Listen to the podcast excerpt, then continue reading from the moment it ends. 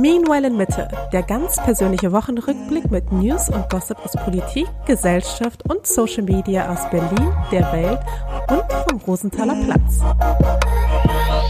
Hallo und herzlich willkommen zur Meanwhile Mitte Folge vom 19.05.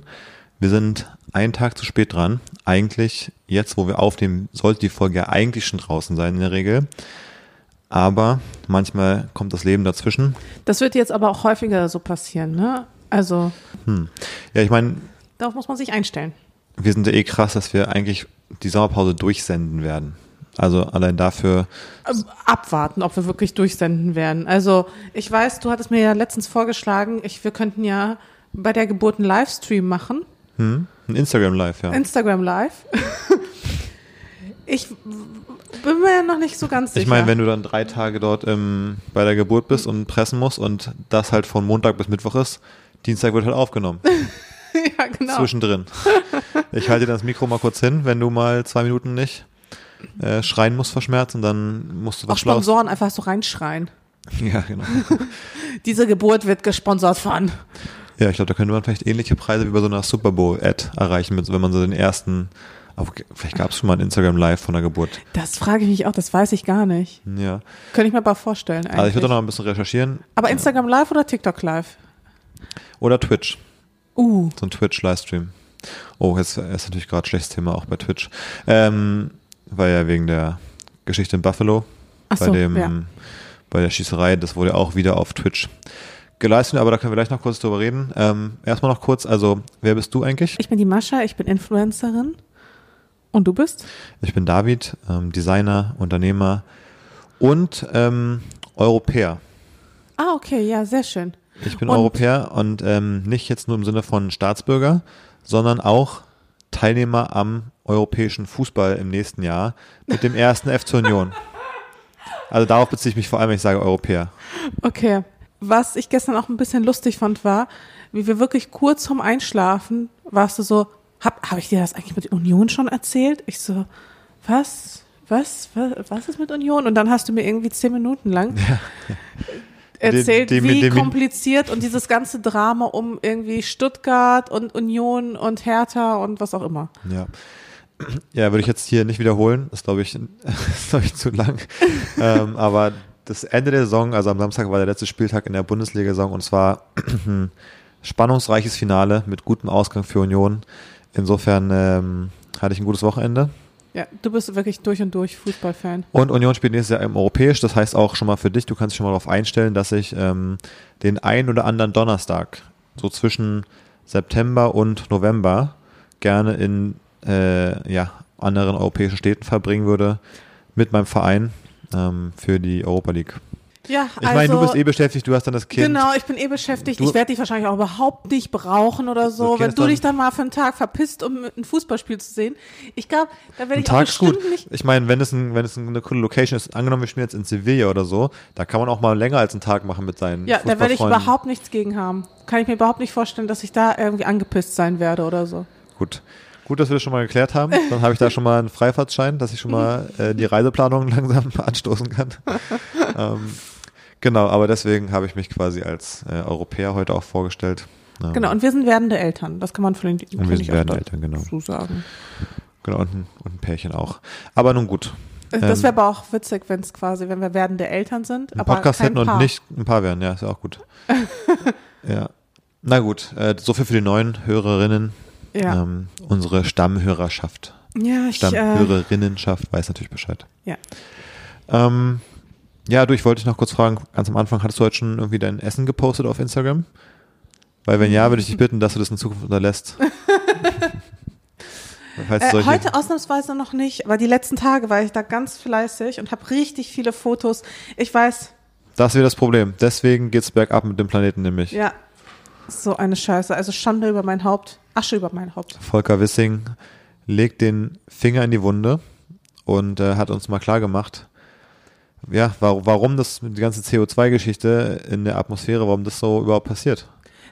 Du, Zu viel Essensfotos aus, auf Instagram. Ja, also die verbrauchen zu viel Strom und auch generell das mit dem Streaming, das sollten wir auch lassen. Vielleicht dürfen, sollten wir allein wegen des wegen unseres CO2-Abdrucks dann kein Insta-Live machen während der Geburt drei Tage lang. Aber das ist echt die Sache, ne? Also was er da gesagt hat, dass er sich dann über, über die Essensfotos beschwert, ist ja auch so richtig, ich weiß nicht, wann hat man sich denn über Essensfotos auf Instagram lustig gemacht? Das war so Das ist irgendwie so Boomer-Cringe, ne? 2015 war das doch ein Thema so ungefähr, oder? Das haben wir doch so ein bisschen überwunden und selbst aus der CO2-Perspektive, also ich würde auch sagen, dass, also erstmal, hm, eben, vielleicht bis am Thema vorbei, woran es, wo das Problem liegt, aber wenn man sich beschwert über, Vielleicht über sinnlose digitale Sachen, dann ist es ja wohl wirklich eher irgendwelche stundenlangen Twitch-Streams, wo irgendwelche YouTuber Videos von YouTube gucken und dann nur so kommentieren und dann gibt es noch Leute, die wieder Reaction-Video machen auf das Reaction-Video, also was da an Datenmengen und äh, so produziert wird, ist, glaube ich, da ein größeres Problem als die Avocado-Stulle hier aus dem, in, in Mitte. Das sowieso. Vielleicht soll man kurz erwähnen, wer Wissing überhaupt ist. Ja. Das ist nämlich unser Verkehrs- und Digitalminister. Ich glaube, er hat sich dann daran erinnert, dass er ja auch Digitalminister ist und dann dachte er so, ah Moment, wir müssen noch irgendwas, ich muss noch irgendwas mit digital machen. Und dann dachte er so, ah ja, hier, die Essensfotos, hier auch das Essensfoto, was Söder auch letztens gepostet hat. Ja, das ist ein Problem. Generell ist Söder ganz schön fleißig dabei, wenn es um Essensfotos geht, ne? Ja, Söder ist ja eh, ich meine, ist nicht seine Tochter auch irgendwie so halb Influencerin? Ja, bei dir habe ich ja auch schon mal gesprochen. Ja. Ja, aber ähm, Aber das Lustigste war auch, ich hatte dann auch einen Tweet gesehen, wo es auch so irgendwie von Wissing lauter so Fotos gab. Ähm, nicht von Essen, aber auch so, so random so, so Fotos einfach. Also er ist da selbst nicht viel besser. Und was auch der Abschluss ist natürlich, ähm, das war ein schöner Tweet von, von äh, Mario Sixtus. Ähm, der hat dann so eine Grafik gepostet von irgendwie äh, CO2-Levels in der Atmosphäre sind so the highest they've ever been so ungefähr. Hast du das auch gesehen, den Tweet? Weil du schon so nix. Und da direkt daneben war ein Screenshot von einem Artikel, wo äh, steht, Volker Wissing warnt vor zu viel Klimaschutz. Ähm, so. Man dürfe nicht immer nur fordern, fordern, fordern oder so, wo er im, im Februar noch erklärt hat, ähm, ja, dass äh, man kann nicht immer nur Druck, Druck, Druck machen. Und dann erzählt er drei Monate später, die Essensfotos sind schuld. Ja, ich glaube, alle Umweltminister aller 16 Bundesländer haben das gefordert, ein Tempolimit. Aber Volker Wissing sagt, nein, es wird kein ja, temporäres Tempolimit geben. Stattdessen sind die Essensfotos schuld. Das ist doch mal eine absolut sinnvolle Aussage. Aber ich meine, dafür wurde die FDP jetzt auch wirklich ein bisschen bestraft, muss man sagen. Also die hat ja jetzt wirklich nicht so gut abgeschnitten. Ja. Sowohl bei der äh, Wahl in Schleswig-Holstein als auch bei der Wahl, war das diese oder letzte Woche? Letzte Woche in NRW. Well, well, well. Ein, ein schöner Tweet war auch sowas wie, als die FDP gesagt hat, lieber nicht regieren als schlecht regieren, hat ja keiner geahnt, dass es die einzigen beiden Optionen sind. tja, Der ist gut. tja, tja, tja. Naja, insofern, ähm, ich habe mich auch gefragt, was er von unserem Podcast halten würde in diesem Sinne. Ob der, ob der systemrelevant genug ist oder ob der eigentlich in die gleiche Kategorie fällt wie Essensfotos. Ich fürchte fast, wenn es nach Volker Wissing geht, dass der Podcast hier nicht mehr so lange am Start wäre. Ja. Also das äh, dritte Auto für die Familie ist auf jeden Fall definitiv systemrelevanter. Ja. Naja. Du, du warst ja auch viel unterwegs jetzt noch äh, am Wochenende, ne? Oder lange? Es waren wirklich, ich hatte es ja letztens schon irgendwann gesagt, es waren ja taffe zwei Wochen und dann habe ich gedacht, okay, ähm, jetzt gönne ich mir eine kleine Auszeit. Bin mit meiner besten Freundin, die können wir auch mal hier einladen. Ja, ich habe eh Gästepläne. Ich habe auch schon was einge, eingefädelt, eigentlich so für nächste Woche, würde ich sagen. ähm, ja, ich bin auch dafür, dass wir ein paar mehr Gäste einladen. Wir erzählen ja manchmal schon so ein paar Geschichten so äh, aus unserem äh, engeren Freundeskreis und ich finde, wir können da so ein, zwei Geschichten auch mal hier wirklich live reinholen quasi und so ein bisschen über so ein paar Sachen sprechen. Vielleicht nicht unbedingt so die ganze Folge, aber vielleicht so ein 15-Minuten-Slot, weißt du, dass man so 15 Minuten mit einer Person aus unserem engeren Freundeskreis über ein bestimmtes Thema spricht. Ja, ich finde es cool, wenn wir die halt für so ein Thema, wo wir die spezifisch für einladen da haben und die dann auch den Rest der Folge aber da sind und auch über die anderen Themen so ein bisschen mit uns zusammenreden, dass wir so mal auch eine neue Perspektive noch dabei haben. Bisschen Abwechslung. Ähm, Aber wie stellst du dir das vor mit dem Mikro-Setup? Müssen wir Ja, uns was überlegen, ne? Da müssen wir uns was überlegen. Vielleicht das dritte USB-Mikro dann noch in GarageBand rein und dann danach das zusammenpacken in Dings.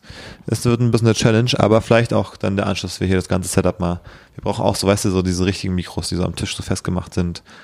Was stört dich an diesen Handmikros? Vielleicht können wir das Kinderzimmer doch noch, ähm, also Was das, willst du denn noch ins dass wir das so Kinderzimmer aufteilen, Kinderzimmer, Gym und Podcaststudio Tun? Und was, also, und Nee. YouTube-Studio auch noch. ja. für FlowLab. Das ich meine, du hast da ja auch deinen Arbeitsraum halb eingerichtet. Also es ist ein bisschen, bisschen viel und so groß ist der Raum halt auch nicht. Vielleicht müssen wir dann deinen Kleiderschrank, der da so angegliedert ist, irgendwie auflösen. Deinen Kleiderschrank, Dein- meinen Kleiderschrank. Dein, ja, dem, Da, wo 50 Prozent deiner Sachen drin sind. jetzt wird's lächerlich. Na gut, jedenfalls du warst unterwegs. Ähm, Genau, ich war im Spa. Das hat richtig gut getan, ehrlich gesagt. Ich war vier Tage, habe ich mir so richtig die Sonne auf den Pelz scheinen lassen und einfach mal Auf die Wampe. Auf naja, eine Wampe ist es ja nicht. Es ist ähm, ja schon sehr rundes Bäuchlein geworden. Ich muss auch sagen, ey, langsam wird's auch anstrengend. Also ich bekomme so viele Nachrichten. Hey Mascha, genieß doch die Babybelly-Zeit und das ist die schönste, magischste Zeit und überhaupt alles ganz, ganz toll. Und ich denke mir so, ja, also magisch ist es auf jeden Fall, aber ich glaube, da leiden auch sehr viele an Schwangerschafts- bzw. Stilldemenz, weil so toll, muss ich sagen, finde ich schwanger sein jetzt auch nicht. Also das ist definitiv kein Zustand, den ich mir jetzt, also den ich länger als notwendig aufrechterhalten will. Sorry to say, aber es macht wirklich keinen Spaß. Alles tut weh. Ähm, die Kleine, die spielt wirklich Fußball mit meinen Organen. Und am Anfang war es ja noch irgendwie so ganz süß, wenn es mal wie so ein kleiner, das hat sich dann immer so ein bisschen angefühlt, wie wenn man zum Beispiel so Champagner oder sowas getrunken hat und dann hat es so im Bauch geblubbert. Oder wenn oder man, nach dem Würsing-Eintopf. Oder genau nach so einem richtigen Bohneneintopf, wenn man so merkt, uh, gleich äh, brauche ich definitiv ein Klo in meiner Nähe. So ein bisschen war das das so vom Gefühl. Und jetzt so langsam ist es halt richtig schmerzhaft, ne? Also manchmal tritt sie so in die Seite und da denke ich mir so, ah, macht dann auch wirklich Geräusche, weil ich so plötzlich diesen unerwarteten Schmerz habe, weil ich weiß ja auch nicht, wann sie da denkt, sie müsste da jetzt einmal hier Kickboxen üben. Ja, du zuckst auch manchmal so zusammen, wenn wir dann schon im Bett liegen oder so und ich erschrecke mich dann fast ein bisschen, weil ich denke, was, was ist los? Und dann fällt mir ein, nachher. Das Baby in dem Bauch hat wahrscheinlich wieder so dazugetreten, dass du einfach von innen auf einmal äh, ja wie einen Schlag bekommen hast. Ja, es ist wirklich, es ist wirklich so. Das kann man sich wirklich nicht vorstellen. Und deswegen, all diese Faktoren zusammengenommen, macht nicht so viel Spaß. Und weißt du, ich habe wenigstens gedacht, das war so ein bisschen meine Illusion. Ich habe wenigstens gedacht, jetzt wo ich schwanger bin und wo ich auch sehr sichtbar schwanger bin, nehmen die Leute vielleicht ein bisschen mehr Rücksicht Das. Thema jetzt wieder. Ja, das Thema. Weißt du, was nämlich passiert ist am Wiener Flughafen? Da war ich schon ein bisschen angepisst. Also es gab zwei Situationen, wo ich dachte, are you fucking shitting me? Da war ich, also bei der ersten war ich sogar richtig sprachlos. Und zwar, du kennst das doch, wenn man sich bei der Security so anstellt und dann muss man ja an diesen, ja, das sind halt so Begrenzungen, ne? Und dann war da so ein Typ, der ist da gerade zu lang gegangen und ich dachte, der will mir irgendwie so eine Begrenzung öffnen, weil ich hatte, also ich erkläre mal kurz mein Outfit, was ich getragen habe, weil mir war nämlich auch noch ultra heiß. Ich hatte meine Schwangerschaftsleggings an und mein, ähm, und ich hatte so ein, so ein Top an, was aber quasi bauchfrei war. Also, also es endete so kurz unter der Brust. Das heißt, quasi im Grunde, mein Bauch lag relativ frei. Also man hat es auf jeden Fall gesehen. Man kann nicht sagen, man hat jetzt nicht gesehen, ich wäre irgendwie nicht schwanger. Ey, stellt er sich vor mich, ich denk so, er macht mir jetzt auf, was macht er? Er macht zu und zeigt mir dann den Weg, wie ich dann bitte den längeren Weg gehe. Direkt vor mir. Er hat quasi Sabrina, also meine, meine Freundin, noch durchgelassen und vor mir dann zugemacht. Und ich dachte so, what? Ich, ich habe ihn erstmal komplett entgeistert angeschaut und Das war ist ja so, schon mal so absurd. Ich meine, du bist Influencerin. Also selbst wenn du nicht schwanger wärst, ist es eigentlich schon ein Skandal. warum? Bitte machen Sie hier auf, ich bin Influencerin. Ich muss, ich muss hier durch. Das wäre schon mal eine Sache. Und dann auch noch schwanger. Weißt Wenn du, es machst so so ein- zu wie so und ein- dann sagen die, so und jetzt nochmal bitte bis zum Ende des Raums, um dann wieder Also wenn zurückzulaufen. statt so einem geraden 3-Meter-Weg ist, quasi so ein, so ein 18 Meter oder 30 Meter Slalom, um Ja. diese drei Meter zu machen, wo man aber so 10 Meter nach links läuft und dann 10 Meter nach rechts zurück, um einen Meter vorwärts zu kommen, quasi so. ja, jedenfalls habe ich ihn dann komplett entgeistert angeschaut und dann habe ich aber gesehen, dass irgendwie ein Kollege ähm, angerannt kam und ihn dann so ein bisschen aber angefaucht hat und hat gesagt, die ist schwanger. und das ist aber auch ganz häufig so passiert, dass Leute dann irgendwie mich durchgelassen haben und gesagt haben zu ihren Freunden, Kollegen, was auch immer, mit Familienmitgliedern, die ist schwanger. So wie als du, würde ich, also als so, ich so, wie nicht- du, zu- so wie du zu mir dann immer sonst, wenn du als würde ich es nicht mitbekommen. Als, also, weißt du, als wäre ich quasi so eine Sache, die irgendwie so daneben steht und das irgendwie nicht mitbekommt, wo ich mir so denke, ja, bin ich, aber es ist irgendwie trotzdem komisch, wenn ihr das so merkwürdig sagt. So, die ist schwanger. Und dann haben, hat er wieder aufgemacht, also dann hat der andere Typ aufgemacht, ich bin durchgegangen, dann haben die hinter mir zugemacht.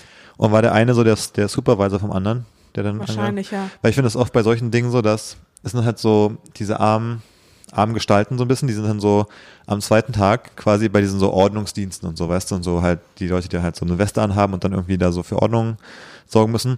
Und dann sind die da am zweiten Tag, sind da so die auf der untersten Stufe von irgendwie fünf Hierarchieleveln beim Ordnungsdienst und dann machen die so Dienst nach Vorschrift, aber so komplett. Die Vorschrift ist die Vorschrift. Und wenn da jemand kommt, schwanger oder wo das Bein gerade abfällt, hier ist ich, der Vorgesetzte hat gesagt, ich muss hier zumachen. Und ich mache das jetzt einfach so, quasi gegen jeden Menschenverstand. Dann finde ich passiert sowas öfter manchmal. Ja. Ähm, und ich, ich habe nämlich auch ganz kurz, Ja. um nochmal ganz zum Fußball zu kommen, Ah ja. als äh, Stuttgart in der letzten Minute am Wochenende da äh, sich gerettet hat, ähm, da war dann auch so ein Platzsturm halt und dann hast du schon gesehen, es sind schon so tausende Menschen aus allen Ecken auf den Platz gerannt und an einer Tribüne waren auch so drei über- übermot- übermotivierte Ordner, die die Leute so quasi umgetackelt haben, die auf den Platz wollten. Aber hinter ihnen waren schon so 20.000 Leute auf dem Rasen und die haben auch so gekämpft. Das war wirklich so, als hättest du so mit einem Eimer Wasser auf der Titanic wieder so runtergeschüttet, so ungefähr. Es war komplett sinnlos, aber die haben es so ernst genommen und dann immer haben sie dann aufgegeben, als dann der Supervisor auch so meinte, ja komm. Aber so, so kommt mir es auch vor, dass die Leute Ja. einfach dann ja nicht mehr mitdenken, weil sie halt in dieser Hierarchie dann so sind. Ja, und dann haben die ähm, meinen Koffer halt gefilzt und dann war sie so, ja, wir müssen jetzt einen Sprengstofftest machen. Ich meine, da habe ich mich nicht ganz so aufgeregt, aber das fand ich dann trotzdem irgendwie komisch, weil ich die Einzige war, die dann rausgezogen wurde. Aber das ist doch Zufallsprinzip, oder? Ja, und dann, Angeblich, also Zufallsprinzip, außer man es äh, nicht weiß. Ja, dann kann man schon manchmal davon ausgehen, dass Ist die Vorsatz ist. Quote einfach höher, ja. Ja, ähm, nee, und dann haben die mich rausgezogen. Wirklich, also alle sind durchgegangen, mich ziehen sie raus, machen dann an meinem Koffer Sprengstofftest, an meiner Tasche und ganz wichtig, an meiner Leggings. Und die ist sogar über meinem, also quasi über meinem Bauch so halb gefahren, wo ich so dachte, Ja, es sieht What? so aus, als hättest du so eine Bombe verschluckt, so eine, Ka so eine Cartoon-Bombe, so eine schwarze Kugel mit so, mit so einer Zündschnur dran. wo ich mir auch so dachte, das sieht aber, also das, was ich gerade da hab, sieht ja auch nicht aus wie eine Prothese oder so. Weißt du, was ich meine? Also da war ich ein bisschen, Ja, ich sag mal, irritiert. ja. Also nicht, dass, also es ist auch in Ordnung, dass sie da ihren Sprengstofftest an, an meinem Bauch machen, aber irgendwie hat sich das auch sehr merkwürdig angefühlt. Irgendwie, irgendwie lustig. Aber Fliegen ist ja eh nicht mehr so lange, ne? Wir fliegen jetzt nochmal ähm, Anfang äh, des nächsten Monats nochmal weg. Genau, letzter Urlaub. Letzter Urlaub Geburt. und dann darfst du ja auch nicht mehr fliegen. Dann ist ja auch so, falls dann das Baby es doch eilig hat zum Beispiel, die wollen natürlich nicht, dass du gerade irgendwie über Atlantik bist und dann auf einmal sagst, jetzt äh, ist es soweit. Das wusste ich auch früher nicht, dass man quasi ab einem bestimmten, bis zu einer bestimmten Woche nur fliegen darf. Das ergibt ja irgendwie Sinn, aber ich meine, unabhängig vom Fliegen ist ja auch so, dass einige Länder dich auch gar nicht mehr unbedingt einreisen lassen wollen. Also jetzt mal EU kannst du natürlich irgendwie dich frei bewegen, aber ähm, auch in die USA, die wollen ja nicht, dass da Staatsbürger eingeschmuggelt werden quasi äh, über eine Geburt auf deren Boden und so Geschichten. Also dann wird es eh irgendwann einfach ist, dann muss man akzeptieren, dass man Genau. dann jetzt hier bleibt so ungefähr. Ja, aber dann werden wir jetzt die letzten zwei, ein, zwei Monate dann hier in Berlin verbringen. Ich meine, wir haben hier auch gutes Wetter. Also was heißt gutes Wetter? Es ist auf jeden Fall sehr, sehr warm. Deswegen ist dieser Monat auch fast ein bisschen stressig, weil ich versuche noch möglichst viel irgendwie reinzupacken, solange es noch geht. Und in ein paar Wochen geht's halt nicht mehr. Und dann bin ich hier, wie man so schön sagt, dann bin ich stuck. ja. Naja. Ist dann auch okay. Gibt ja auch genug Dinge, um die man sich jetzt auch mal kümmern könnte. Zum Beispiel beim Kinderzimmer sind wir jetzt auch nicht so wirklich vorangekommen. Aber ich habe auf jeden Fall schon einen Kinderwagen besorgt Ah, und ja. der kommt auch bald. Ah, auf ja. den freue ich mich. Sehr gut. Ja, das kriegen wir alles hin. Ähm, ich hab, hatte noch ein ganz anderes Problem, als du jetzt weg warst. Und zwar Dir war langweilig. diese absolute Verwahrlosung. Also ich muss wirklich feststellen, dass ja ich nur noch bedingt überlebensfähig bin, ähm, wenn du für mehr als eineinhalb Tage weg bist. Ich bin so sehr in diese jetzt gewohnt, in diesen Strukturen zu leben, wo man Was sind das denn für Strukturen, die ich dir ist- vorgebe? Nee, das ist nicht mal ein Vorgeben, es ist eher so dieses, ähm, dass der Tag so miteinander entsteht. Weißt du, ich meine? Dass man das immer, nicht immer, nicht, dass du mich immer irgendwie pusht, sondern dass man einfach gegenseitig sich so ein bisschen, da ist irgendwie wie so ein, wie so ein Sparring-Partner so ein bisschen, mit dem man so den Tag zusammen halt gestaltet. Und wenn, wenn man einer steht jetzt auf, dann steht der andere, dann steht man halt auch mit auf so ungefähr. Oder wenn man sagt, ja, ich habe jetzt mega Hunger, lass mal was essen, dann hat man halt so einen Impuls, ja, dann lass mal was zu essen holen oder machen oder so. Und alleine ähm, Verwahrlost du? entgleitet mir komplett die Kontrolle über mein Leben so ein bisschen irgendwie. Und ich habe es so, vielleicht sogar schon mal hier erzählt, so, ne, wenn du dann weg bist, dann sitze ich hier, dann frühstücke ich irgendwie erst um 13 Uhr, ja, Intermittent Fasting kann man das noch nennen. Vor allem, wenn ich aber hier bin und wir frühstücken erst um 13 Uhr, dann steigst du mir ja richtig aufs Dach. Ja, ne? das ist ganz merkwürdig. Also es äh, ist eine ganz andere Dynamik, sondern dann, dann äh, mit dem Essen auch so alleine zum Lunch rauszugehen, komplett merkwürdig irgendwie und, und schiebe ich dann auch so auf und dann habe ich dir den einen Abend ja auch diese Sprachnachricht geschickt, wo ich schon mega Hunger hatte, irgendwie um 18 Uhr oder 18.30 Uhr, weil ich eben auch wieder kein Mittag gegessen hatte so ungefähr. Und äh, dann habe ich überlegt, ich habe mega Bock auf Pizza und dann gucke ich so nach, hab unser mein Lieblingspizza-Spot hier in der Nähe hat halt irgendwie zu und habe ich halt so irgendwie eine halbe Stunde oder Stunde irgendwie überlegt, wo ich mir jetzt eine Pizza holen könnte und dann war es aber irgendwie alles zu weit, um alleine hinzulaufen. Dann saß ich hier, hatte immer noch mehr Hunger und immer bin ich hier zu diesem absoluten Billig-Imbiss an der Ecke gegangen, habe mir da so zwei Pizzastücken geholt, die so einfach nicht, nicht geil waren. Als ich zu Hause gegessen dachte wirklich so, ey, das kann es echt nicht sein Wird Zeit, dass wird Zeit, dass du zurückkommst. Also ja, ganz, äh, ganz schwierig. Vor allem jetzt, wo es auch bei uns, ich sag mal, ist eine relativ gefestigte Beziehung, ja. Ich bin auch gar nicht mehr, also ich finde, wenn man so manchmal in der, in der frühen, in der, in der Jugend oder in der frühen Erwachsenenzeit so in einer Beziehung war, dann war das auch so ein bisschen, dann war man vielleicht erst seit einem Jahr drin, man hat auch noch eine Zeit lang irgendwie getrennt gewohnt, so ein bisschen im Hinterkopf war vielleicht auch klar, ah, das wird vielleicht nicht für immer sein, so Geschichten. Und dann war man irgendwie im Kopf noch so ein bisschen näher dran am Alleine leben auch nochmal. Und ich bin aber jetzt, also jetzt kriegen wir ein Kind in zwei Monaten, was soll ich mir hier über alleine leben für Gedanken machen? Ich lebe nicht mehr alleine und das wird auch jetzt erstmal nicht passieren so ungefähr. Also ich habe auch gar nicht mehr diese geistige Bereitschaft, mein Leben irgendwie jetzt hier so alleine zu gestalten. Ähm, also es ist wirklich irgendwie ein Trauerspiel, wenn du nicht da bist. Ich stelle mir das mal vor wie bei diesem Meme Ja, ist äh, von äh, Pablo Escobar, wo er da alleine auf der Schaukel schaukelt. Ja, ja, genau so ist es auch wirklich. Hm, muss ich fast weinen. Und dann ist noch, und dann ist noch Mali da, der hier absolutes Chaos veranstaltet und irgendwie irgendwo abstürzt, äh, während ich auf Klo sitze neben mir, ähm, und sich da fast wieder selber, selber umbringt. Naja. So war jedenfalls die Zeit ohne dich. Ähm, du hattest auf jeden Fall eine, denke ich, bessere Zeit. Weißt du, früher war es so, dass man gesagt hat, oh geil, sturmfrei. Da habe ich noch so gedacht, ah, cool, jetzt kann ich noch so ein bisschen, ich kann mal ein paar Freunde treffen, ich wollte eh dahin gehen und so weiter und so fort. Und durch So Dinge, die man macht, ohne quasi ein schlechtes Gewissen zu haben. So nochmal so Fußball spielen und Genau. einfach keine Rücksicht nehmen müssen. Genau, aber mittlerweile ist es so, und es ist gar nicht so, ich habe ja nach wie vor Freunde, aber ich finde, wenn man gewohnt ist, öfter Dinge alleine zu machen, dann hat man ja auch so Freunde und so Abläufe, wo man, dann schreibt man denen so, ey, was machst du morgen? Und dann haben die auch so Zeit. Aber wenn man jahrelang in der Beziehung war, wo man Dinge relativ selten so spontan plant, dann schreibt man halt drei Freunde und dann sagen die alle, nee, ich hab, bin, mach das und das, ich habe keine Zeit, das und das. Und dann, Zumal fast dann, alle unsere Freunde auch in Beziehungen sind. auch in Beziehungen, viele von denen, aber dann schafft man es quasi nicht mal, sich noch spontan was zu organisieren, weil die Freunde in Beziehung, mit denen kann ich auch was alleine machen, aber die haben ja dann eben so wie ich sonst oder wie wir sonst auch schon ein, zwei Tage auf vorher eine Planung, was sie am Wochenende zusammen machen, haben die alle keine Zeit und dann, also das- ich kann ja jetzt nicht feiern gehen einfach so, weil ich habe gar keine Freunde, die jetzt so viel feiern gehen, ohne dass ich das eine Woche vorher verabrede. Aber warum hast du es denn nicht so gemacht wie beim letzten Mal, als ich mit Sabrina im Spa war, Hm. dass du dann quasi zu Fabian, also zu Sabrinas Mann gefahren bist Ja. und ihr irgendwie zusammen Zeit verbracht habt? Ja, hatte ich auch drüber nach, aber das meine ich, ich bin irgendwie nicht, Weil er war nämlich auch ziemlich einsam, habe ich gehört. Also, er hatte quasi dieselbe Situation wie du Ja. und war auch so ein bisschen so zu Hause, wusste nicht so richtig, was er mit sich anfangen sollte. Ja. Ich habe auch sogar kurz drüber nachgedacht, einfach, und dann, aber war es genau das Ding mit dem Rhythmus und dann, dann ist es auch so ganz komisch, dann, dann prokrastiniere ich schon den Tag über so ein bisschen. Und dann denke ich so abends, ja Mensch, jetzt habe ich die drei Tage alleine hier, jetzt kann ich ja mal ein paar Dinge abarbeiten. Dann schiebe ich die aber tagsüber auf, weil ich so, so, so ein Schlaffi bin da irgendwie so.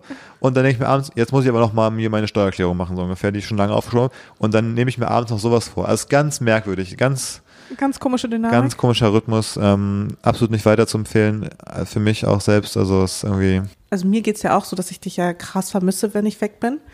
Aber wenn ich natürlich jetzt Zeit mit einer Freundin weg bin, dann hält sich das ja auch ein bisschen so im Rahmen. klar, wenn man hat ja auch eine Beschäftigung, du warst ja auch dann an einem Ort, wo du da extra hingefahren bist dafür, so ungefähr. Um, das ja, aber nicht um Ruhe vor dir zu haben, sondern um nochmal ein Nee, bisschen nee, Abstand klar, aber ich meine, dann hat man einfach, dann ist man ja hat man halt ein Programm oder irgendwie einen, einen Plan, was man da machen will, warum man da ist oder so. Als ich in Windola war mit einem Freund äh, im Januar, Februar, wann es war, da habe ich dann auch nicht, nicht gewusst, was ich machen soll. Da war ja klar, was ich da mache. Das war cool. Naja. Ähm, so viel dazu. Jetzt bist du zum Glück wieder da. Ich habe richtig viel verpasst, habe ich so das Gefühl. Aber Echt? weißt du, also eins der Themen, die wir wirklich häufig thematisiert haben, Sabrina und ich, wie oft am Tag machst du eigentlich groß? Okay. Nur damit ich. Möchte ich mich hier nicht äußern. Das, äh, Aber, aber mehr als einmal am Tag? ich würde sagen, nein. Echt nicht? Nee. Einmal reicht dir. Ja. Das ist so komisch. Ich, weil bin nur, ich bin nur öfter länger auf Klo. Mit Handy halt. Aber das sagt nichts aus über das, was da. Achso, das heißt, Das sagt nichts über die Handlung dort aus. vier, die vier Mal am Tag, wo du für eine halbe Stunde einfach auf Klo verschwindest. Das ist einfach Social Media Me-Time. Das hat nichts mit der, also das hat nichts mit der Handlung zu tun, sondern es ist einfach nur eine Zeit, die ich da verbringe. Ja, das finde ich wirklich erstaunlich, weil manchmal mache ich dir ja auch Druck und frag dann auch irgendwann mal nach und Mhm. dann bist du so, ja, ich brauche heute einfach länger und dann brauchst du aber eigentlich gar nicht länger, sondern du willst einfach nur länger am Handy Nee, chillen. wenn ich das sage, dann ist das schon ein Grund. okay.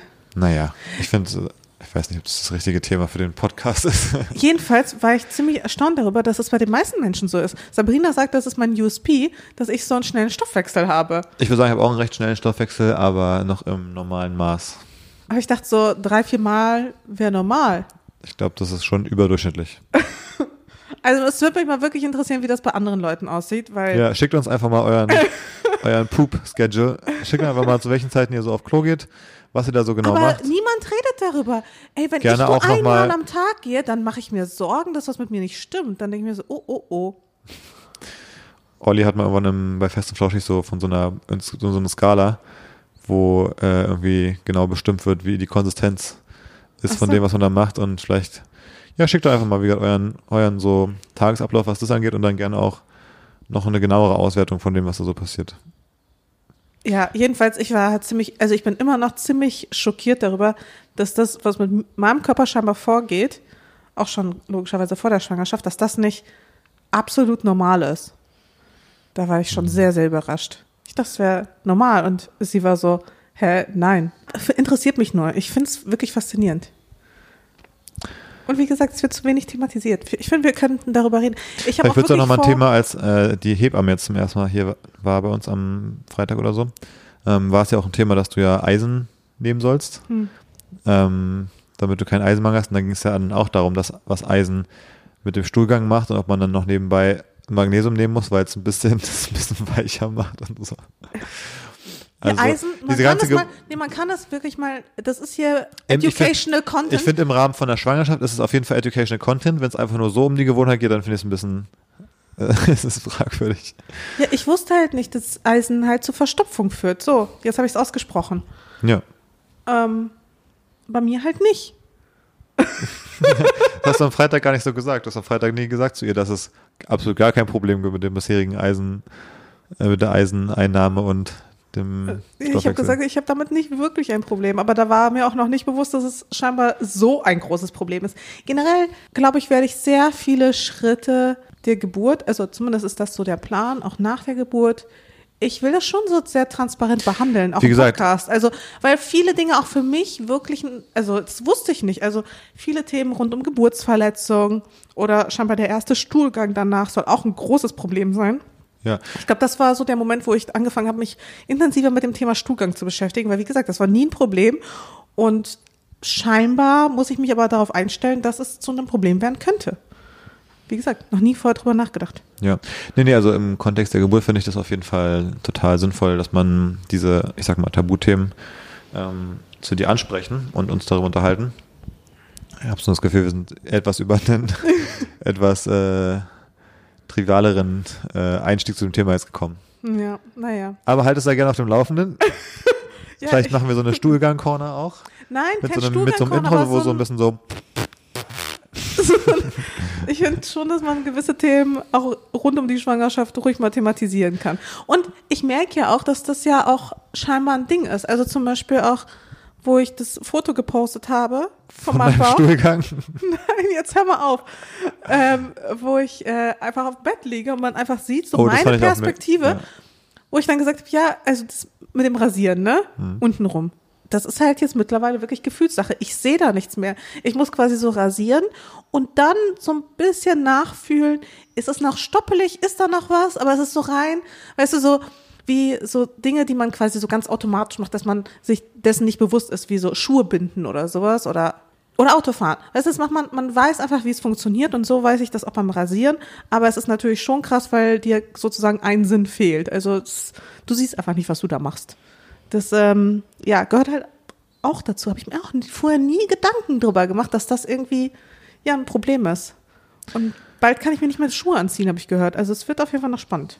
Ja, aber bei der Story muss ich auf jeden Fall lachen mit dem Foto von einem, von oben runter, man sieht nur deinen Bauch und dann äh, mit der Caption dazu. Das war schon, ja, das äh, ist einem nicht bewusst halt sonst. Ja, weil man, also wenn man nicht davon, ich sag mal, betroffen ist, dann denkt man ja auch nicht so drüber nach. Aber naja, so ist das jetzt. Vielleicht kannst du ja irgendwann mal auch übernehmen. Wenn es gar nicht mehr geht. Mit was genau jetzt? Beim Rasieren. Ah, okay. Also vielleicht so die Beine oder so. Die beiden. Ja, da komme ich wirklich schlecht dran. Du musst dich auch nicht die ganze Zeit rasieren. Ja, aber ich fühle mich nicht so richtig wohl. Okay.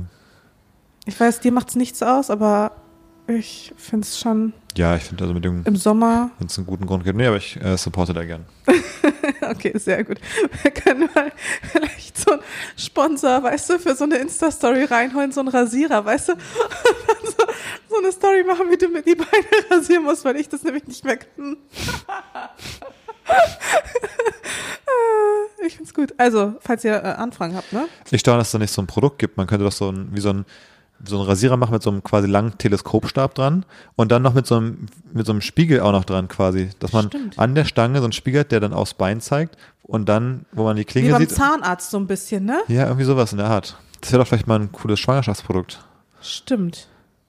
Können wir mal pitchen bei so Lilidu oder Ich so. würde das mal machen, dann ich als Mann quasi entwickle dieses ähm, Ding und gehe dann in die Höhle der Löwen zusammen mit einem anderen männlichen Co-Founder und sag so, in der Schwangerschaft gibt es natürlich ein riesiges Problem. Richtig. Das Bein rasieren. Nicht für Beine. Alles. Also genau, man will natürlich noch Intimbereich rasieren. Natürlich will man sich vor allem für den Mann, ja, will man sich noch rasieren, damit der nicht angeekelt ist, ganz klar. Ja. Kann ich als ich als Mann verstehe das. Und deswegen haben wir ein Produkt, ja, so eine Art könnte man das machen. Und dann einfach den Shitstorm des Jahrtausends bekommen. Das wäre so witzig. Ja. Du, ich habe noch ein anderes Ding aus der Schwangerschaftscorner hier direkt, wenn wir schon mal, wenn wir schon mal da sind. Und zwar hattest du das Gefühl, dass es aus der Familie irgendwie ein bisschen also Druck gab, dass langsam Zeit für ein Kind ist, dass man sich freut auf Enkelkinder? Bei mir in der Familie.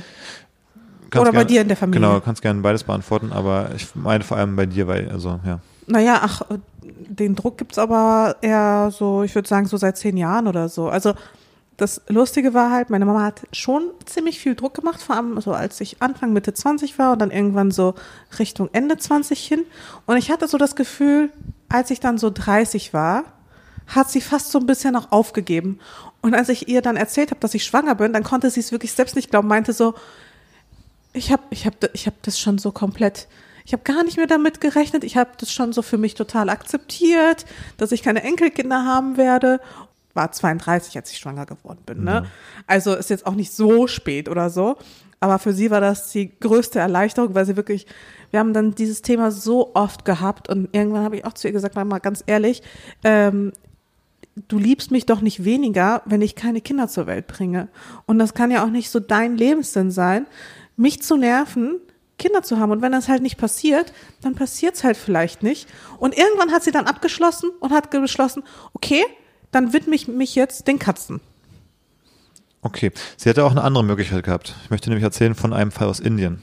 Okay. Da war nämlich ein ähnlicher Fall und da hat die, die Mutter, also von quasi der Rolle deiner Mutter, dann nicht gesagt, ich akzeptiere das jetzt so, sondern sie hat sich einen Schritt überlegt, um beim Thema voranzukommen.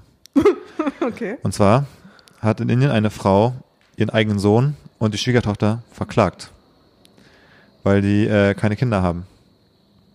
Und hat gesagt, die Situation hat bei ihr, bei der Klägerin, psychische Spuren hinterlassen.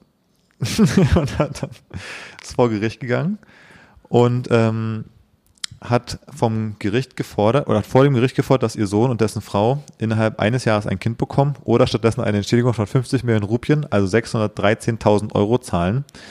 Und er hat damit argumentiert, dass das Paar sie mit ihrer Kinderlosigkeit seelisch foltere. und irgendwie habe ich so gedacht, hm, hätte uns das auch passieren können. Na, man muss wirklich sagen, meine Mama hat dann die letzten Jahre wirklich nicht mehr so viel Druck gemacht. Aber ich glaube, sie hat so heimlich schon mal so Adressen von so Leihmüttern oder sowas oder so Agenturen, die so Leihmütter äh, vermitteln oder sowas, schon mal so heimlich rausgesucht, die sie dann bei einer guten Gelegenheit mir bestimmt so ja. vorlegen wollte. So, übrigens, ich habe da ein bisschen recherchiert. Ich kann dir da auch gerne helfen. Ja, na, haben wir Glück gehabt nochmal. Ja, wirklich. Dass es nicht so weit gekommen ist. Aber deine Eltern waren gar nicht so.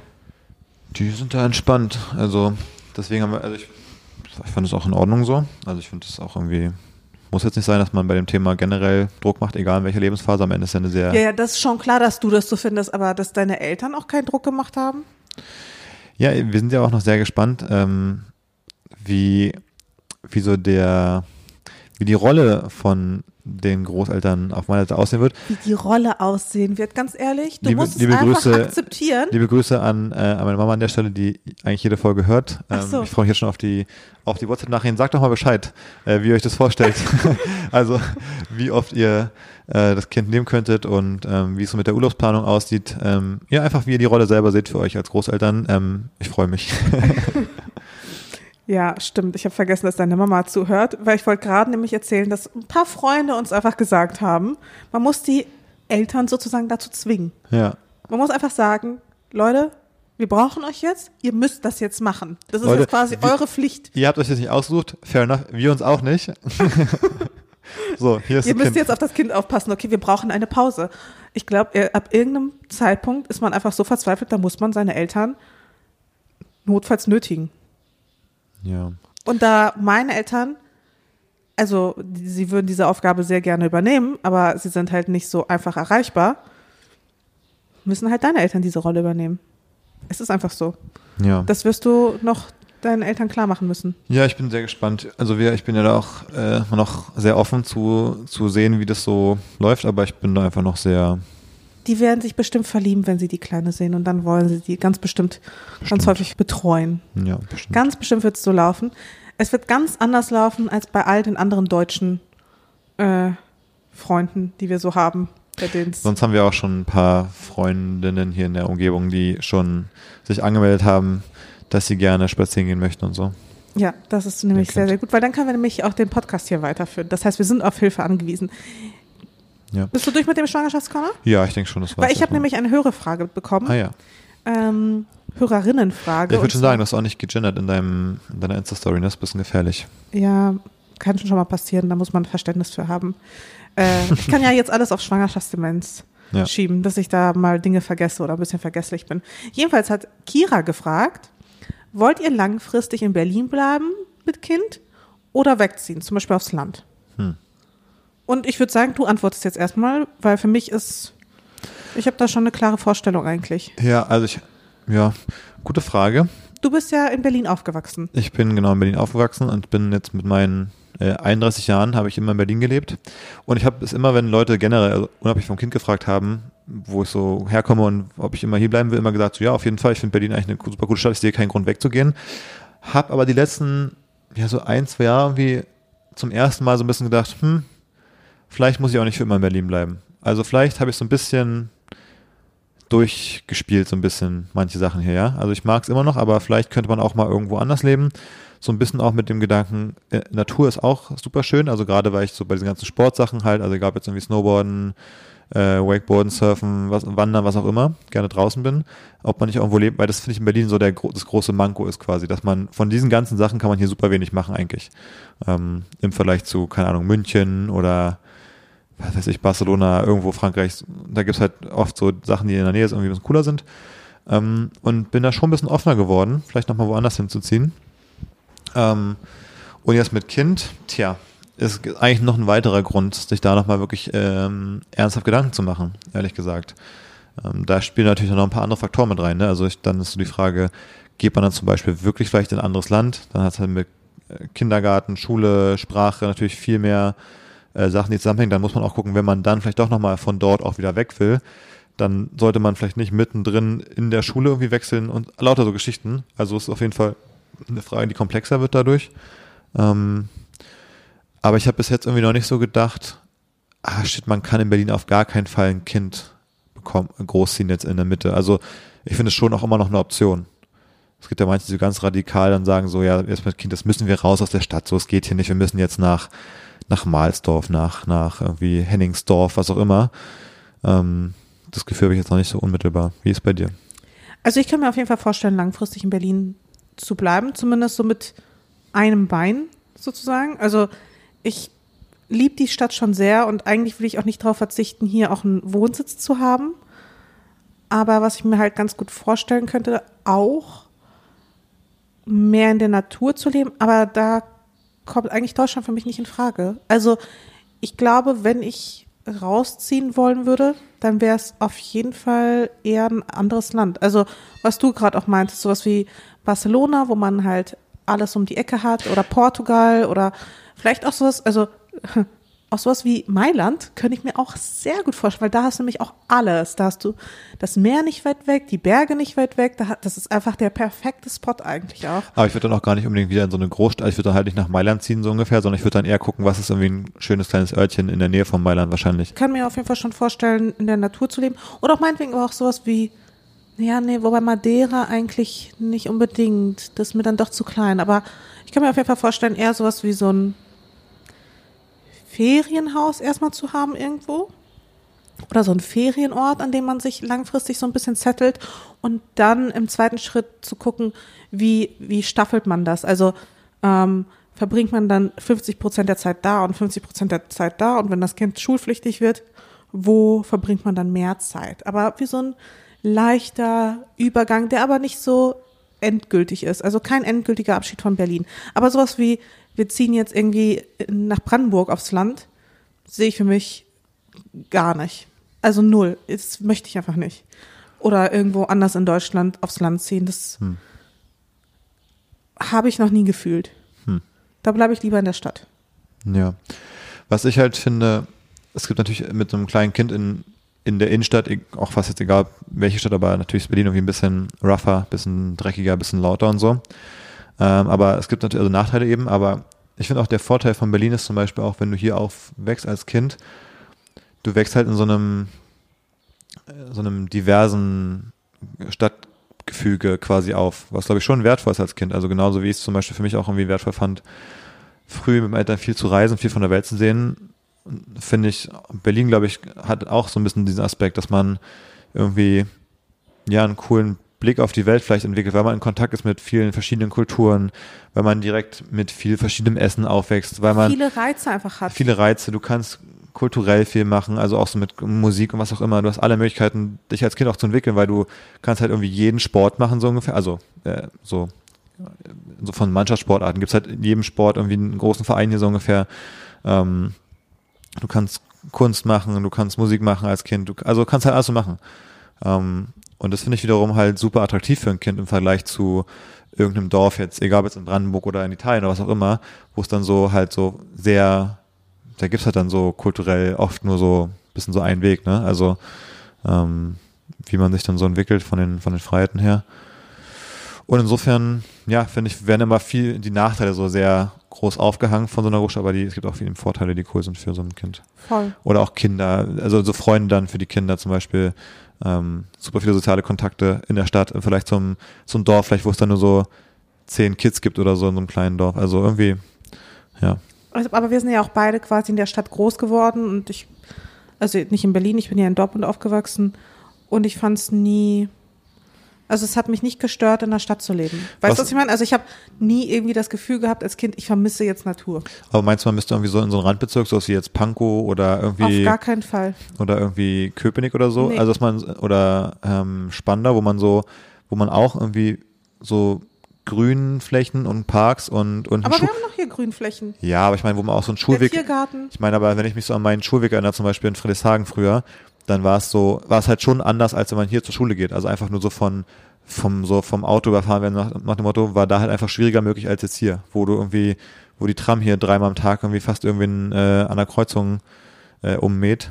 Ähm, das war halt da anders so. Und da hast du den Vorteil so ein bisschen, ne? du bist trotzdem irgendwie in der Stadt. Innerhalb von 10, 20 Minuten kann das Kind auch irgendwie überall hin, zu Konzerten, was auch immer dann, in der Ja. Jugend oder im Club. Aber trotzdem bist du ein bisschen außerhalb. Kann Ja. auch ein Mix sein, finde ich.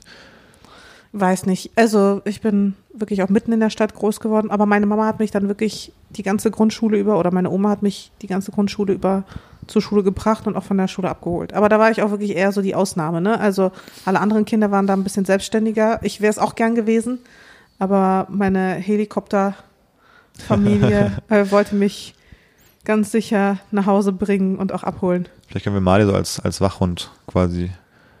So mitschicken. Ja, Ja, so wie so ein, so ein, äh, so ein blinden Hund oder so, weißt du, der dann so ja. aufpasst. Naja, ähm, ja, aber coole Frage. Ja, richtig coole Frage. ich äh, gut, wenn da so Fragen kommen.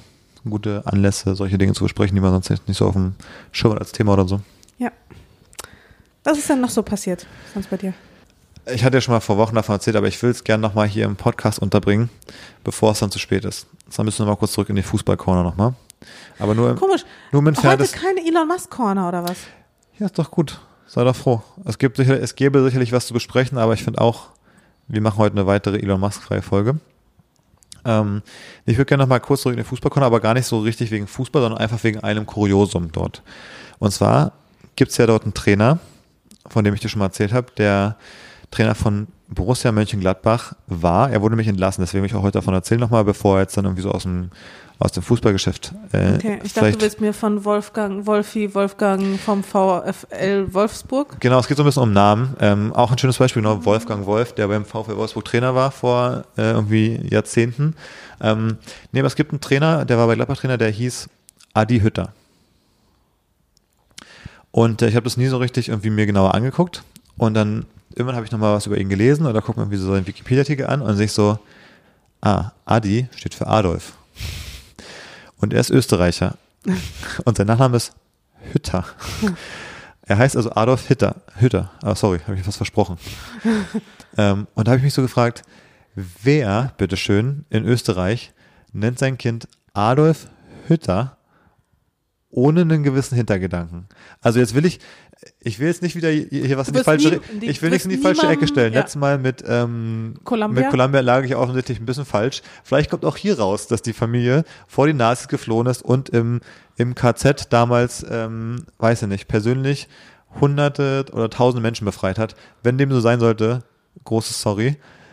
Aber dann, auch dann fände ich es komisch, wenn man sein Kind dann Adolf Hitler, Hitler, Hitler, Hitler nennt. Das kann doch nicht wahr sein, oder nicht? Ja, also ich finde es auch, äh, ja, ich finde es übelst random. Also es gibt für mich quasi nur einen einzigen Grund, warum man das machen würde. Ja. Der liegt ziemlich klar auf der Hand. Und es ist nicht der, dass man dem Kind sein Leben versauen will, Nee, sondern ist man halt, man ist ein großer Fan von, man ist ein großer Fan. von, von so einer Führungspersönlichkeit. oder was. Also, ich musste auch so lachen. das ist doch unglaublich. Also, Das sorry, aber Unglaublich. Ähm, das, aber der ist nicht mehr da. der ist jetzt entlassen worden. Ähm, aber wegen, warum? nicht wegen, nicht wegen seines Namens. Gab es da irgendwelche Vorfälle? Nee. Aber, Frühkindlicher Prägung? aber irgendwie ist es, so absurd, ich kann es kaum glauben einfach, dass es so ist. Und, also, naja, wie dem auch sei. Ich musste auch so lachen, ähm, wo du gestern, du hast ja ein Projekt, das heißt Work Here. Und das hast du ja schon ein bisschen länger.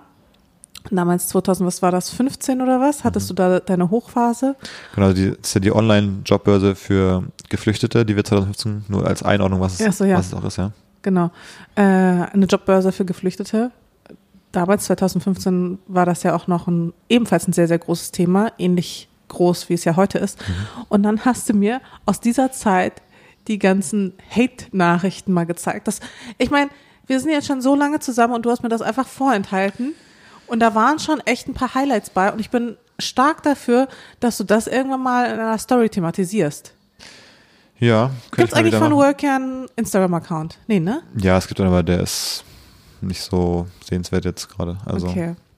Weil sowas könnte man doch schon thematisieren, weil da war auch äh, jemand, der hat dann bei euch ein Profil angelegt.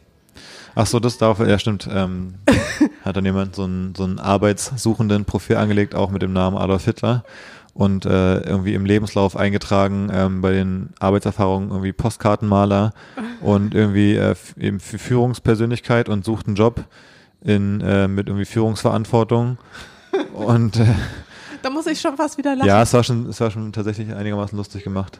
Ähm, dafür, dass es so Eigentlich absurder, Hate. absurder Hate war. Ja. Äh, aber es war dann eben irgendwie, man hat gemerkt, es, nicht so, es war nicht so eine komplette Dumpfbacke irgendwie, sondern es war so ein bisschen mit einem Hauch äh, Intelligenz irgendwie noch versehen. Ja, das war richtig, richtig funny. Ich finde, so, so diese Hate-Nachrichten, da haben wir uns wirklich gestern köstlich drüber amüsiert. Äh, das solltest du wirklich vorlesen. Und was mir auch aufgefallen ist, das ist ganz merkwürdig. Aber die Sache ist, ne, also mal ganz kurz ehrlich, ich Mhm. meine, ich habe damals auch immer drüber gelacht, weil irgendwie, ja, also wir haben ja wirklich absurde E-Mails bekommen, wo wir irgendwie als, was weiß ich, Deutsch Hochverräter in Deutschland äh, bezeichnet wurden und dass wir hier den Staat zerstören, indem wir die Leute einschleusen und dass wir denen auch das Leben kaputt machen, weil die als Schmeißfliegen hierher kommen für die Billiglohnjobs und so weiter und so fort. Ähm, also es ist halt einfach so absurd, dass man auch quasi nur drüber lachen kann. Aber dann kriegst du halt auch so Nachrichten einfach wirklich wie, also wirklich Morddrohungen einfach. Also irgendwo irgendwie einer, äh, Philipp, meinem Mitgründer, wünscht, dass er irgendwie in einer Kläranlage ersäuft und einer, der mir bei Facebook geschrieben hat, ähm, nach dem Anschlag am, am Breitscheidplatz, ähm, ich weiß gar nicht, wann es war, 2018 oder 2017, ähm, äh, dass er mir gewünscht hätte, ich wäre gestern Abend am Breitscheidplatz gewesen ähm, und so Sachen. Ähm, und auch da, das hat mich irgendwie immer relativ kalt gelassen, aber es ist schon krass, es gibt dann halt doch, es gibt dann auch die Anschläge auf solche Leute, denen aufgelauert wird von irgendwelchen Neonazis, die die dann versuchen abzustechen oder zu erschießen, was auch immer. Und ja, ich meine, es gibt Leute, die kriegen sowas halt täglich auch. Also, äh, keine Ahnung, eine, eine Sausan Schäbli oder so ähm, oder andere ähm, Politiker mit ähm, Der Migrationshintergrund zum Ja, Beispiel. genau. Oder die sich generell für Oder- Migrationspolitik einsetzen. genau, genau, in diesen Bereichen. Und ich meine, das hat man ja auch damals gesehen bei äh, Walter Lübcke. Wolfgang? Genau, ja, genau, also genau sowas. Also ich habe da immer so ein bisschen drüber gedacht, aber am Ende sind auch schon solche Sachen passiert. Das ist schon, ja, schon krass, auch wenn ich drüber nachdenke wieder. Ähm, Oder der Anschlag, der jetzt ähm, ja, verhindert wurde an der Essener Schule. Ja, habe ich gar nicht so im Detail mitbekommen, was da war. Aber ja, genau, also ich, ich, ich lache so ein bisschen drüber und nehme es auch nicht so richtig ernst, aber es ist dann irgendwie schon krass trotzdem. Ja. Ja, da sind die Nachrichten, die Hate-Nachrichten, die ich dann manchmal bekomme. Und seit ich schwanger bin, bekomme ich vermehrt Hate-Nachrichten, ist mir aufgefallen. Das finde ich schon merkwürdig. Ja, auch so die Story, die ich dir weitergeleitet habe, dass dann Das ist das So ein- äh, Absurdeste. random Dude dann irgendwie eine Story darüber gemacht hat, dass er sich darüber lustig gemacht hat, dass ich gesagt habe, meine Reichweite ist. Das war ja, der, also das war ja das äh, äh, Lehrbuchbeispiel für Whataboutism irgendwie. ja, Du hast einfach über ein Thema irgendwie eine Caption geschrieben, was dich halt gerade beschäftigt und dann einfach so random aus einem so eine Story. aber so ein erwachsener Mann, der auch, also Aber so Stories könntest du ja tausend am Tag machen. Also du kannst ja jedes, alles, was irgendjemand ins Internet schreibt, nehmen und sagen, genau, oh, das ist ja dein ein- größtes Problem jetzt so ungefähr. Also, Genau, zur Einordnung, das war auch irgendwie so eine Story, da hat er gesagt, während irgendwie Bomben auf die Ja. Ukraine fallen, äh, ist das hier Maschas größtes Problem, so nach dem Motto. Und dann hat er quasi meinen, mein Bild genommen ähm, und dann so quasi meine Caption da einfach nur gepostet, also ohne das Bild. Äh, zur Einordnung, das war dieses Bild mit diesen pinken Blüten im Hintergrund. Ich habe ja nicht mehr so viele Fotos auf meinem Profil, man sollte es also schnell finden. Dann hat er das gepostet und hat sich so drüber aufgeregt, wo ich mir so dachte, was ist denn jetzt dein Problem? Und dann habe ich ihm auch so zurückgeschrieben, so was, also dass seine Story gerade ein bisschen mehr über ihn aussagt als über mich und ich mich an seiner Stelle auch fragen würde, warum ihn das so triggert. ja. Äh, hat aber auch nicht mehr geantwortet. Und das fand ich, also sowas bekomme ich dann manchmal und da denke ich mir so, voll random. Ja, ja, ist ja Also, ist ja so. generell auch manchmal so, so negative Nachrichten, die ich bekomme, die so random sind. Auch damals zu dieser Wissing-Story habe ich auch echt viele Nachrichten bekommen von Leuten, die so geschrieben haben, ja, er hat ja auch nicht Unrecht und die Influencer und bla bla bla, wo ich mir so, und einer hat mir dann auch irgendwie geschrieben, ja, sie war so ein bisschen so schadenfroh, ja, wenn es dann äh, dir an den Kragen geht, dann findest du das auch nicht gut. Bla bla bla. Und dann war das so ein Profil mit so lauter Autos, weißt du? Ich so dachte, ja, okay. oh, wow. äh, ja, naja. Äh, da bekomme ich wirklich, ich thematisiere das ja nie, äh, bei mir auf Instagram jedenfalls, aber ich bekomme schon manchmal echt lustige Nachrichten eigentlich. Manchmal denke ich mir, vielleicht soll ich das thematisieren, weil es ja dann doch auch Leute ja ein bisschen unterhält, aber ich will halt diese Hater auch nicht füttern, weißt du, ich Ja, will denen klar. nicht so die Bühne bieten, die sie ja quasi ständig von mir einfordern. Das war ja immer eine sehr, sehr gute Strategie. Ich bin damit sehr, sehr gut gefahren. Eigentlich will ich es auch weiterhin so handhaben, aber es ist schon teilweise extrem unterhaltsam. Es fällt mir jedes Mal schwer, ja, meine Followerinnen darauf eben nicht aufmerksam zu machen. Ja, ich glaube, es ist auch die richtige Strategie an sich, gerade gerade bei den ernsteren Sachen. Also ich finde, bei sowas jetzt, wenn es so ein bisschen irgendwie funny ist, man sich denkt so, what the fuck, also was denn das für eine Kritik, dann finde ich, kann man das schon so ein bisschen teilen an sich und darüber sprechen. Aber das habe ich damals auch bei diesen ernsteren Sachen mit Work hier mal gedacht. Ich habe da auch wenig von öffentlich gepostet oder so damals, weil ich auch dachte, ja, genau damit ziehst du es eben so ein bisschen an, weil damit irgendwie reagierst du halt drauf und es ist so, das ist wie wenn früher in der Schule jemand äh, gemobbt wurde, so ein bisschen. Ähm, ist natürlich immer der, der mobbt, irgendwie schuld und liegt falsch so ungefähr. Und trotzdem gab es immer me- Leute, die es so ein bisschen angezogen haben durch ihre Reaktion eben, die, die sich einfach zum leichteren Opfer gemacht haben durch die Art der Reaktion. Ähm, ist nicht deren Schuld in dem Sinne, aber du hast, man hat schon ein bisschen eine Kontrolle darüber, wie man darauf reagiert. Ähm, ich glaube, es gibt auch jetzt sieht man manchmal auch bei Twitter Leute, die dann jeden Hate-Kommentar reposten und dann darauf antworten und so. Weil es halt das, auch übelst Reichweite bringt. Das darf man ja auch nicht ja, ja, vergessen. klar, aber es ist irgendwie, ja, irgendwie ist es dann so ein, so ein Kreislauf, der sich selbst befeuert, dass man immer da mehr, immer mehr davon bekommt, dann auch, glaube ich. Äh, wie gesagt, macht es null richtiger und äh, ist deswegen nicht in dem Sinne die Schuld von der Person, aber ich glaube trotzdem hat ein bisschen ähm, auch einen eigenen Einfluss darauf, wie, es einmal geht. Ab äh, übermorgen oder so soll es ja wieder regnen. Sehr lange, sehr viel. Gott sei Dank. Ich meine, die Bäume können es gerade auch echt gebrauchen. Ich habe letztens gelernt, dass Bäume und Wälder, nee, vor allem Bäume und Pflanzen gestresst sind. Hm. Also dass sie quasi Stressempfinden haben. Äh, und insofern, wir wollen ja die armen Pflanzen nicht stressen. Ich habe noch einen kleinen Hinweis ganz am Ende. Äh, es ist tatsächlich super trocken. Ich überlege mir auch schon die ganze Zeit Möglichkeiten, wie ich kleine Wasserschälchen irgendwo hier aufstellen kann für die Vögel. Also falls ihr irgendwie auf eurem Balkon Platz habt und nicht gerade irgendwelche wütigen Katzen, die alles zerstören und äh, Jagd machen wollen auf Vögel, stellt Wasserschälchen auf. Ähm, die Vögel werden es euch danken. Sehr gut. Ja, wollte ich nur mal gesagt haben, ist wichtig. Ja. Und gießt die Bäume bei euch vor der Tür, wenn es geht. Ja, das war's. Habt eine gute Woche. Amen. Okay. Habt eine gute Woche. Und bis nächste Woche. Bis dann. Tschüss.